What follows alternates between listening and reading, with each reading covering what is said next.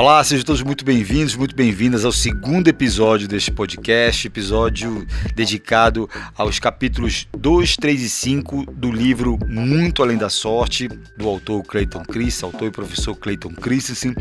É, neste episódio nós vamos tratar de como encontrar e definir o trabalho a ser feito pelo seu negócio, né? o que eu considero a, a principal contribuição desse livro para começar, eu vou citar uma frase do Clayton Chris que ilustra bem o valor dessa tarefa. Ele diz assim: Existe uma constatação simples, mas convincente, no cerne de nossa teoria. Os clientes não compram produtos e serviços, eles os introduzem em sua vida para avançar. O que chamamos de progresso é o, é o trabalho que eles estão tentando realizar. Então, é, se a gente pensar sobre essa frase aqui, né, fica claro que o, o que o Clayton traz para a gente é que é, a nossa visão, quando a gente vai tratar de inovação tem que ser muito menos de produto e muito mais de progresso. Né? É, o produto ele vai mudando de forma ao longo do tempo, mas o progresso né, que o cliente deseja alcançar quando introduz esse produto ou esse serviço na vida dele esse progresso ele vai sempre querer encontrar. Né? Então acho que esse de fato é o, é o cerne da teoria e faz muito sentido que a gente perceba isso para entender então agora a definição do trabalho a ser feito. Né? Segundo ele, trabalho a ser feito então diz respeito ao progresso que o indivíduo procura em uma determinada circunstância envolvido em uma complexidade funcional, social e emocional. Terminando aqui a, leitura dessa, dessa declaração, eu percebo o quanto que ela pode parecer complexa à, medida em que a gente toma contato com ela assim de primeira. Né? Não vou repetir aqui, mas na sequência nós vamos falar de cada um desses elementos. Então a definição do trabalho a ser feito é diz respeito ao progresso progresso, perdão, que o indivíduo procura em uma determinada circunstância envolvida em complexidades funcional, social e emocional. Vamos falar de cada um então desses elementos que compõem aqui essa definição. Né? Primeiro, vamos é, tratar do progresso. Né? Ele diz assim: definimos trabalho como progresso que uma pessoa está tentando fazer em uma determinada circunstância. A escolha da palavra progresso é premeditada ela representa movimento em direção a uma meta ou aspiração. Um trabalho não é necessariamente um problema que surge, é um progresso. Exemplo, né? problema, exemplo de um problema. Não consigo cuidar dos meus cabelos. Exemplo de um progresso. Desejo que meus cabelos façam parte da minha imagem profissional positiva.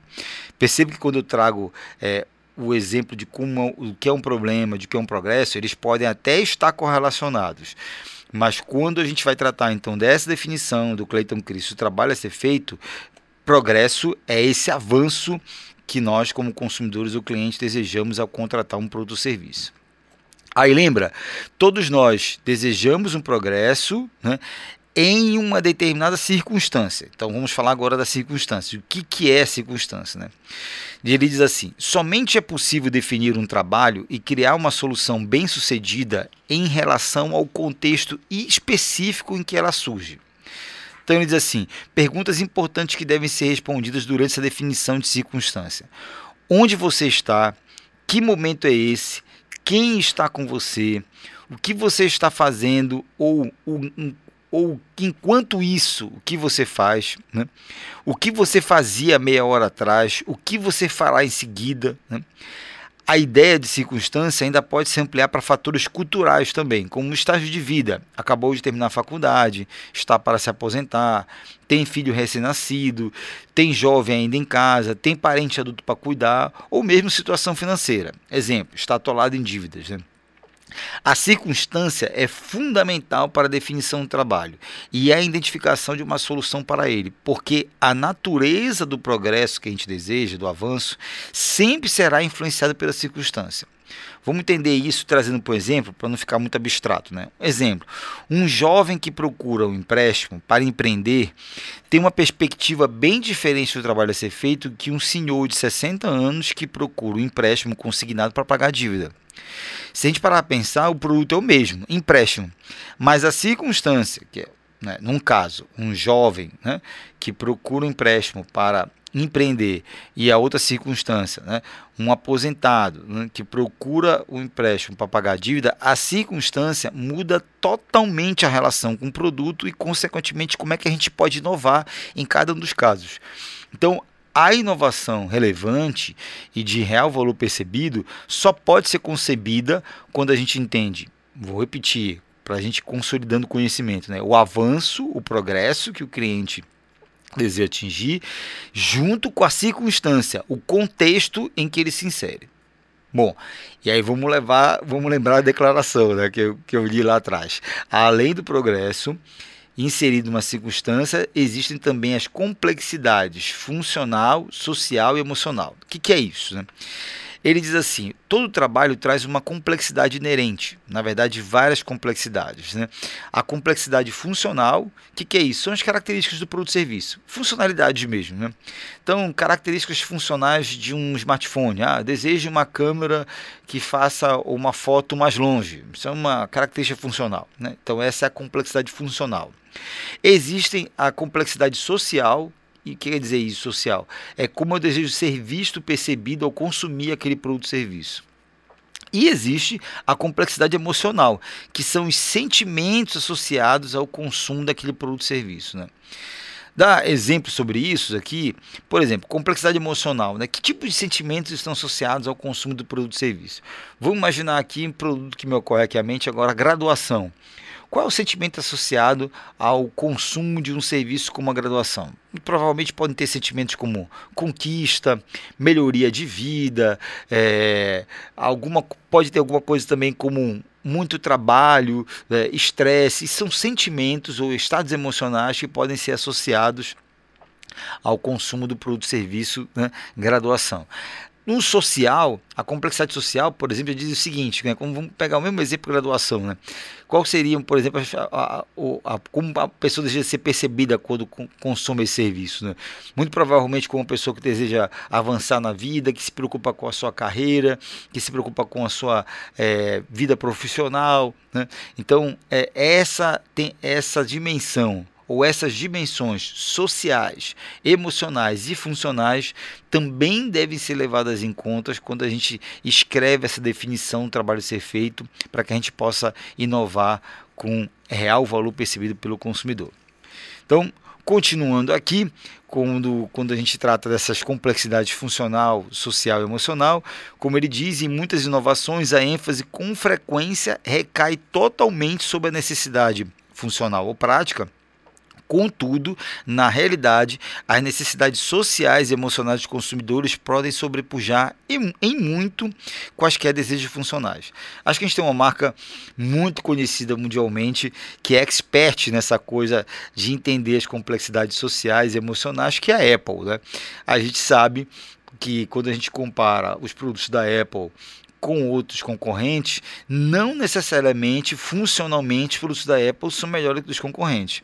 Mas o status, né, que tem a ver com essa complexidade social, como eu desejo ser visto, percebido, consumindo produto, né, e também né, tudo que a, a, Apple evoca, né, é, todos os sentimentos associados ao, ao, produto fazem com que ela se diferencie do mercado a partir, por exemplo, então, do atendimento dessas necessidades emocionais e sociais. Então, ele traz um exemplo aqui para a gente compreender essa coisa, o Clayton Christensen, né, é, de como isso pode ser pertinente no desenvolvimento da inovação. Diz assim: pense em como você contrataria uma creche. Sim, é claro, né? as dimensões funcionais desse trabalho são importantes. A solução que tomará conta dos seus filhos, dos nossos filhos, de uma maneira segura em um local né, e de maneira que se enquadrem a sua vida, por exemplo, com preço, né, é, são dimensões funcionais e é claro que você vai levar isso em consideração. Mas as dimensões sociais e emocionais também pesam bastante e elas aparecem em perguntas como: com quem é que eu deixarei meus filhos? Então, quando você faz essa pergunta né, com quem é que eu vou deixar meus filhos, você está ali respondendo, a, sobretudo, a necessidade da dimensão emocional. Né? Então, mais uma vez, levar em consideração essas complexidades, todas na definição do trabalho a ser feito, vai fazer com que você, é, então, tenha sucesso na sua inovação. Vou lembrar aqui a nossa declaração, então, do trabalho a ser feito. Trabalho a ser feito de respeito ao progresso que o indivíduo procura em uma determinada circunstância envolvido em complexidades funcional, social e emocional. Sendo assim, as inovações bem-sucedidas possibilitam o progresso desejado por um cliente. Elas realizam trabalhos para os quais anteriormente só havia soluções inadequadas ou para os quais não havia solução. E você pode estar se perguntando, oh, Marcelo, mas essa coisa desse trabalho a ser feito não é igual a, ao problema, à dor que a gente já comenta, né? É, vou então aqui trazer o que não constitui um trabalho na visão do Clayton Chris. Ele diz assim, ó, um trabalho a ser feito, em primeiro lugar, não é uma necessidade. Necessidades estão sempre presentes e isso as torna genéricas. Exemplo, tenho fome. Tenho fome é uma necessidade, né? Elas são importantes, é claro, o entendimento da necessidade dos seres humanos. Acontece que elas não orientam a gente a inovar. Né? Quando você se depara com essa necessidade, consumidores têm fome. Você não consegue desenvolver um produto ou serviço para essa necessidade. Tenho fome, né? Mas se eu digo assim, vamos pegar uma definição de trabalho a ser feito. É, desejo me alimentar de forma saudável porque estou saindo de uma gravidez, né? É, então, desejo me alimentar de forma saudável, que é o progresso, porque isso sai de uma gravidez, que é a circunstância, né? Quando você pega essa definição, aí sim você consegue ver uma inovação, né? Você consegue até visualizar um produto para essa mulher que deseja se alimentar de forma saudável, que está sendo da gravidez. Né? Então, percebam que essa definição do trabalho a ser feito consegue colocar a gente num estado em que a gente de fato consegue desenvolver novos produtos e serviços, consegue inovar com real valor percebido. Por quê? Porque a gente passa a se fazer as perguntas certas, né? quando diferentemente da definição de necessidade, que é genérica, é ampla e então não nos orienta, como por exemplo tenho fome, não nos orienta a criar novos produtos e serviços. Né? Então, como ele diz aqui, é, também, né, trabalhos não são produtos, né? Os produtos tendem a ser descontinuados ao longo do tempo Entretanto, os trabalhos a serem realizados são contínuos e recorrentes, raramente são eventos descontínuos. O que ele quer dizer com isso é que é, eu sempre vou ter, por exemplo, mulheres grávidas desejando se alimentar de forma saudável ao fim de uma gravidez. Sempre vou ter né, esse conjunto de mulheres, esse trabalho sempre será perene, contínuo. Agora, a forma como essas mulheres vão resolver esse trabalho ao longo do tempo, isso vai mudando. Né? Eu acho que até esse momento ficou claro para a gente aqui, então, qual é a definição né, do trabalho a ser feito. Agora eu vou introduzir um outro conceito que o Clayton Christie traz para a gente, muito interessante, que eu acho que você já deve estar tá percebendo aí. Quando a gente tem essa definição do trabalho a ser feito, a gente aumenta o nosso set competitivo, né? A gente passa a concorrer com mais produtos, né? Então, vamos falar aqui, vamos falar agora aqui do que ele chama de definindo o novo mercado de competição, né? ou o novo set competitivo. Ele diz assim: a teoria do trabalho transforma a maneira como nós definimos o ramo do negócio em que atuamos. O tamanho e a configuração do mercado no qual concorremos e quem são os nossos concorrentes. Com isso, podemos ver clientes onde antes não havia nenhum, ideias de soluções onde havia apenas problemas e oportunidades onde menos esperamos. Vou explicar melhor isso aqui. Primeiro é importante gente observar que a gente não cria os trabalhos. Né? Os trabalhos sempre existiram, sempre vão existir. A gente descobre os trabalhos. Né? Exemplo, o trabalho de trocar informações a, longo, a longa distâncias. Esse trabalho não mudou sempre houve esse trabalho né, de trocar informações a longa distância, mas as soluções foram mudando ao longo do tempo. Então lá atrás era correio, passou a ser telégrafo, depois fax, e-mail, hoje mensagem né, por aplicativo de mensagem, assim por diante. Então percebam, o trabalho de trocar informações a longa distância é perene. A forma como a gente contrata a, a resolução desse trabalho vai mudando ao longo do tempo. Acontece que a gente, nós, né, é, empreendedores, para manter simples a forma como a gente enquadra a concorrência, a gente termina se comparando com o produto. Então, por exemplo, Coca com Pepsi, PlayStation com Xbox, né? Mas ele diz assim: essa perspectiva leva a um jogo de soma zero. O que é um jogo de soma zero? Para a Coca vender mais, a Pepsi tem que vender menos. Para o PlayStation vender mais, o Xbox tem que, ter, tem que vender menos. Mas ele diz assim: não precisa ser assim. Né? A sua empresa pode crescer indefinidamente, desde que você entenda que você não está concorrendo só com aquele concorrente direto. Né? Você está concorrendo com outras coisas, porque você concorre pela realização do trabalho a ser feito. Para exemplificar isso, ele traz a frase de um dos diretores e fundadores da Netflix, o Reed Hastings. O Reed diz assim, é, em uma entrevista em que ele fez né, para um, um capitalista de risco chamado John Deere, o John Deere perguntou para ele: é, a Netflix agora está competindo com o Prime da Amazon, né? Aí ele diz assim: na verdade a gente compete com tudo que faz você relaxar. A gente compete com videogame, a gente compete com consumo de garrafa de vinho, a gente compete com outras redes de vídeos também, a gente compete com jogos de tabuleiro. Quer dizer, essa compreensão do fundador do Netflix que ele compete né, com além né, de outros serviços de streaming, compete com videogame, compete com garrafa de vinho, compete com jogo de tabuleiro, mostra literalmente a visão que o Clayton Christensen tem sobre essa teoria do trabalho a ser feito. Quando a gente entende qual é a teoria do trabalho a ser feito, nesse caso aqui, né, Netflix compete com tudo que faz você relaxar, esse é o trabalho a ser feito então no Netflix, né, fazer você relaxar, fazer a gente se entreter, né, então muitas coisas é, são passam a ser concorrente na Netflix. Isso é bom, né, é, por, um, por um lado, porque a gente passa a ter consumidores onde a gente não via, e é claro, é ruim por outro, porque a gente passa a ter muito mais concorrentes, né.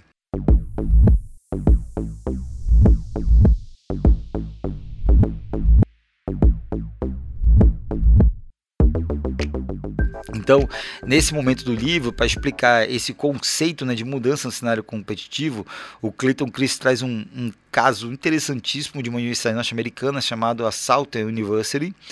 É, e a história dela eu vou contar aqui brevemente, né, porque faz muito sentido a gente se debruçar para ela.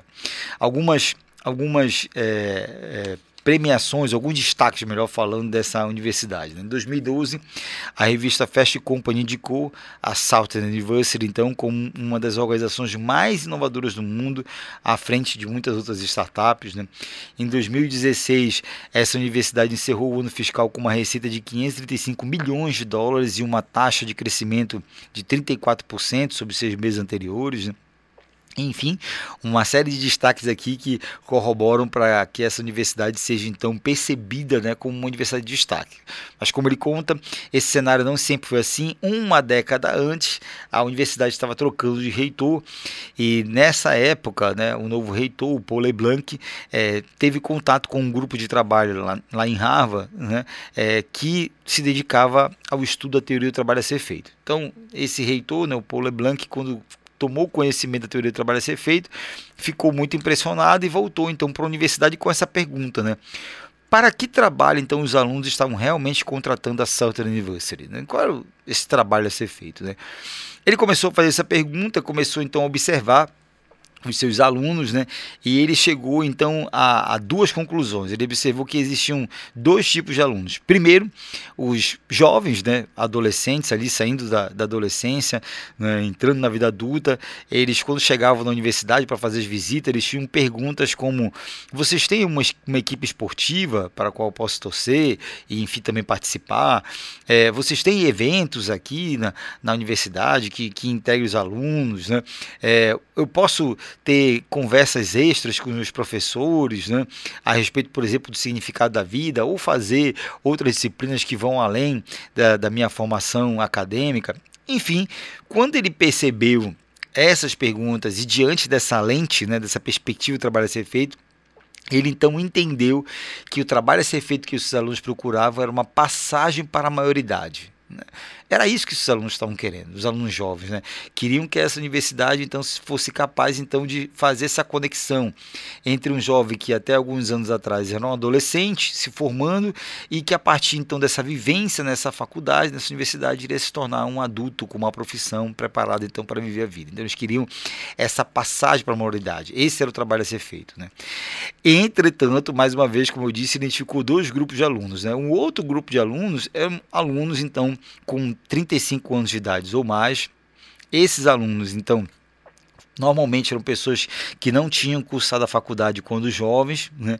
é, já estavam trabalhando, já estavam na sua vida adulta, né? Já tinham passado então por essa passagem né, para a maioridade, mas eles decidiram então voltar a estudar para ter uma, maior competitividade no mercado de trabalho, né, para conquistar um melhor salário. Né, é, e aí eles não queriam a mesma coisa, né, eles, eles olhavam para o produto faculdade de uma forma diferente. Lembra? Os jovens queriam ali saber de equipe esportiva dentro da universidade, saber de uma série de outras experiências. Esses adultos queriam uma formação mais curta possível, mais barata mais aplicada, que pudesse entregar uma utilidade é, imediata na vida deles. Né? Então percebo que é uma perspectiva do trabalho a ser feito totalmente diferente. Né? Nesse caso, o trabalho a ser feito era prover uma competitividade maior no mercado de trabalho e que levaria uma qualidade é, melhor para a família é, desse adulto. Né? Então, é, diante dessa lente né, ou dessa perspectiva, a, a, a universidade, o Polo Blanc né, e a South University, então perceberam é, uma grande oportunidade que era a atender esse público adulto, né? Porque o público de jovens já vinha sendo bem atendido por todas as universidades norte-americanas mas eles perceberam que esse público adulto, ali, estou falando no início dos anos 2000, né, que esse público adulto não estava sendo bem atendido. Eles tinham começado o projeto do digital, né, de aulas digital, mas era bem ruim ainda, não, não tinha aderência, não tinha adesão a isso. E, e aí quando eles então entendem que existe esse grupo de adultos dispostos a estudar, né, mas que deseja um produto diferente, eles percebem que a universidade estava concorrendo com, como ele diz, com o nada. O que quer dizer concorrendo com o nada? Não existiam competidores, né, concorrentes que tivessem uma proposta clara de valor voltada especificamente para esse público. Né? Por quê? Porque as pessoas ainda estavam tentando empurrar o mesmo produto, faculdade, graduação, que foi concebido para o jovem, da mesma forma para o adulto. Então são produtos completamente diferentes, mas a inovação só não acontecia porque a gente não entendia então que eram dois trabalhos a serem feitos diferentes, né? Então é, essa é a perspectiva então que o Clayton Christie traz para a gente quando trata dessa coisa de por que, que a gente quando tem acesso a essa teoria do trabalho a ser feito a gente muda o nosso set competitivo, a gente deixa de concorrer com os nossos concorrentes diretos, claro a gente continua concorrendo com eles, mas a gente aumenta o set competitivo. A gente passa a concorrer com muitos outros produtos, é, porque tudo que pode resolver o trabalho a ser feito, então passa a ser o nosso concorrente. Né? Ó, a questão é, é, falamos muito né, sobre essa coisa do, do trabalho a ser feito, né, de que isso leva à inovação de real valor, falamos da mudança de set competitivo. A essa altura você deve estar se perguntando, e como eu faço então para encontrar o trabalho a ser feito do meu produto? Né? O Clayton Chris diz que a gente precisa escutar o que não é dito pelos clientes.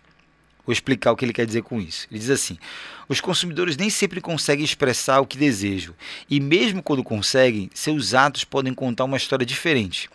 Se eu perguntasse às pessoas se elas se preocupam com o meio ambiente, a maior parte delas responderia que sim.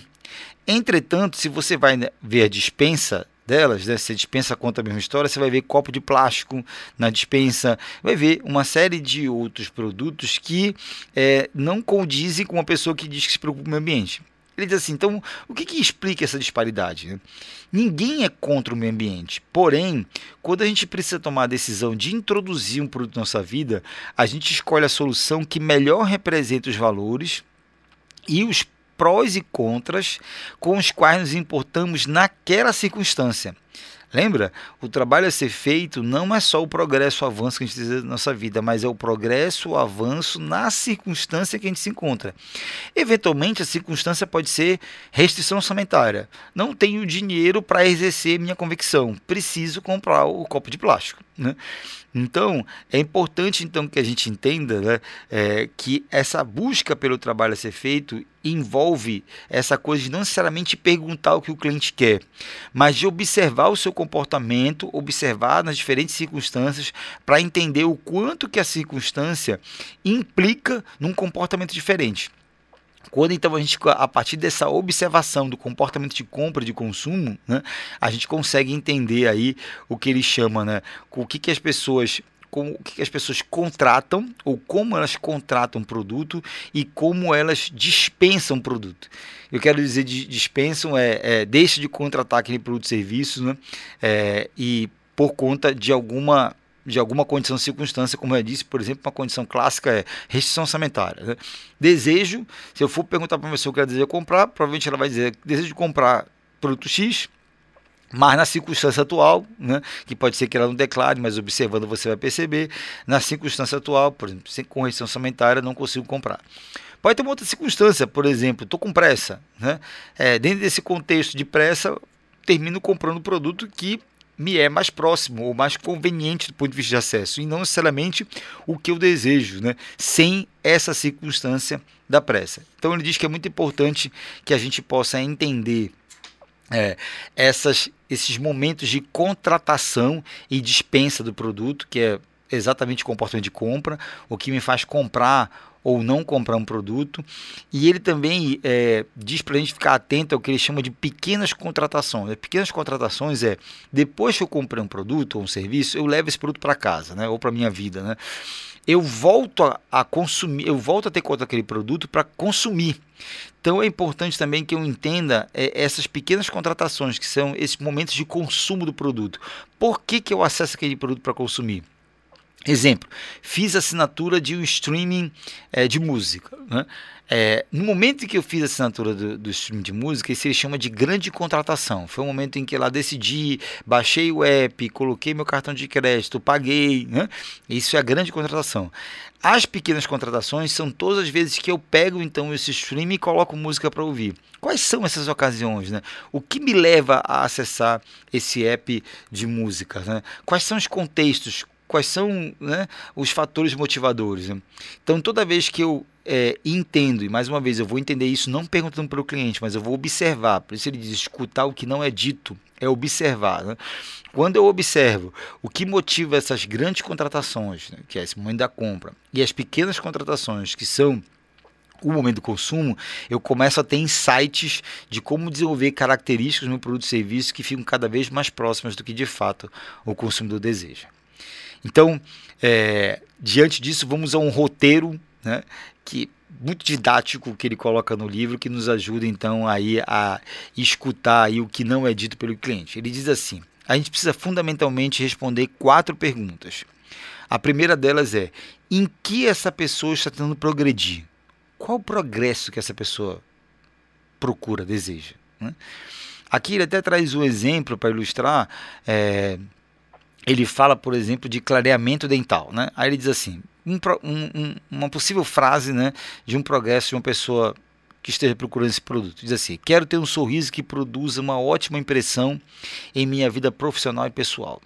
Então você precisa entender qual é o progresso. Nesse caso, é ter um sorriso que produza uma ótima impressão na vida profissional e pessoal. Né? Aí a segunda pergunta que a gente precisa responder é: quais são as circunstâncias desse desafio? Quem, quando, onde, enquanto faz o que, circunstâncias, tá, gente? Ele diz assim, por exemplo, nessa questão do clareamento dental: vou ao dentista duas vezes por ano e faço tudo o que eu preciso para manter meus dentes limpos, mas na minha opinião eles nunca parecem suficientemente brancos. Então isso, é, é, essa, essa é uma frase, um pequeno parágrafo né, que ilustra o contexto. A pessoa vai duas vezes por ano ao dentista, faz o que precisa, né, mas ainda assim ela né, não percebe ou não sente que os dentes são suficientemente brancos. Então essa é a circunstância. A gente precisa responder também quais são os obstáculos que estão impedindo que essa pessoa progrida. Muitas vezes a inovação de valor tem a ver com desobstruir esses obstáculos. Então, ainda nesse contexto do clareamento dental, ele traz assim: experimentei alguns cremes dentais de branqueamento e, na verdade, eles não foram eficazes, são só enganação. Então, esse é um obstáculo né, que está impedindo que a pessoa eventualmente progrida nessa coisa de ter os dentes mais brancos. Né?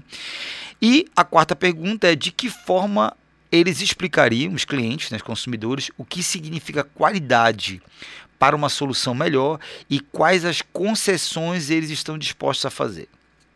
É um exemplo, né? Desejo a eficácia de branqueamento de um tratamento dental profissional, mas sem o custo e a inconveniência em questão. Ou existem inúmeros produtos e serviços que posso comprar, mas nenhum deles de fato me ajuda a realizar o trabalho em questão. Então, essas são as quatro perguntas. Vou repetir aqui: em que a pessoa está tentando progredir, quais são as circunstâncias desse desafio, quais são os obstáculos que estão impedindo essa pessoa de que essa pessoa progrida, né? e de que forma eles explicariam o que significa qualidade para uma solução melhor e quais as concessões eles estão dispostos a fazer. Quando a gente então consegue responder essas quatro perguntas, a gente está no caminho exato de escrever essa definição aí do trabalho a ser feito, né? que é o progresso, com a circunstância e as complexidades, e a partir daí eu não tenho dúvida que somos muito capazes de inovar com real valor percebido para os nossos negócios. Né? Ajudou, gente? Eu penso que sim, né? Eu penso que a, ao fim desse, dessa nossa narrativa aqui, desse resumo, fica mais claro para você como encontrar e definir o trabalho a ser feito. É, também indico aqui que se restam algumas dúvidas ou algumas arestas desse aprendizado, faz sentido você acessar o nosso curso digital sobre esse livro. Todos os assinantes da aldeia têm acesso ao curso digital. No curso é, eu gravei aulas em que apoio você a colocar esse conteúdo inteiro em prática no seu negócio, ou mesmo ler os capítulos do livro que estão associados associados a, a, esse episódio. Faça esse exercício, esse é o meu convite. Coloque em prática. Né? Eu posso dizer é, com muita propriedade: esse livro foi transformador para mim como empreendedor. Né? A partir da leitura desse livro e do exercício desses conceitos, eu tenho mudado muito é, o que coloco como inovação no meu negócio, sobretudo no aldeia. Né? Uma aldeia é, tem, tem ganhado alguns novos serviços e alguma perspectiva diferente na, nas nossas entregas em função agora de uma consciência maior do trabalho a ser feito que a gente tem com os nossos assinantes, com todos vocês que nos acompanham por aqui. Então, é, meu convite é que você de fato coloque isso em prática, encontre a definição do trabalho a ser feito do seu negócio para que você possa então inovar com real valor percebido e atingir os resultados que todos nós desejamos né, e que também você deseja para o seu negócio, que é o crescimento sustentável do seu negócio.